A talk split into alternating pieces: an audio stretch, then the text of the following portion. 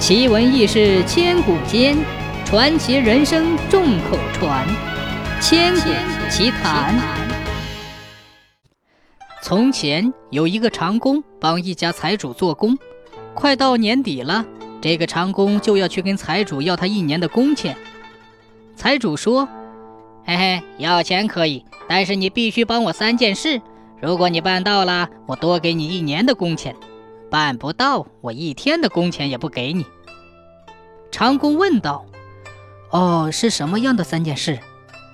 财主说道：“嗯，这第一嘛，你要买来像山一样重的一头牛；第二，要你买来能够遮住天一样的一匹布；第三嘛，要你买来像河里的水一样多的酒。”长工听了，只得叹着气回家了。长工回到家后，整天一声不响的只叹气。他的婆娘叫他吃饭，他也不吃。婆娘问他说：“你整天不说话，不吃饭，心里有什么事儿？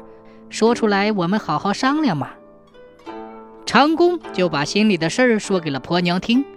他婆娘说：“明天你拿一杆秤、一把尺子和一壶酒，要财主用这杆秤先称这座山有多重。”才能买来这么重的牛啊！然后用这酒壶先量一量河里的水到底有多少壶，才好买来这么多酒啊！然后用这把尺子量一量这天有多大，才好买来这么宽的一匹布啊！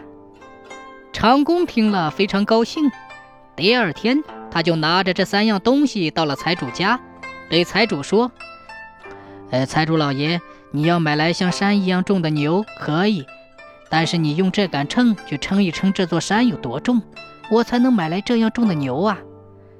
财主一听，眼睛瞪得大大的，半天才说：“哦，那这事儿就免了吧。但是还有两件事呢。”长工又拿出一把尺子和一个酒壶，对他说：“你用这把尺子去量量天有多大，我才能买到这么宽的布啊！”然后你用这个酒壶去量量河里的水有多少壶，我才好买到这么多酒啊！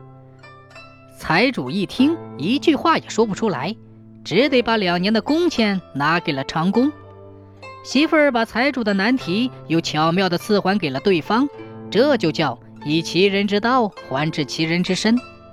财主为富不仁，实际上就是赖掉长工的血汗钱。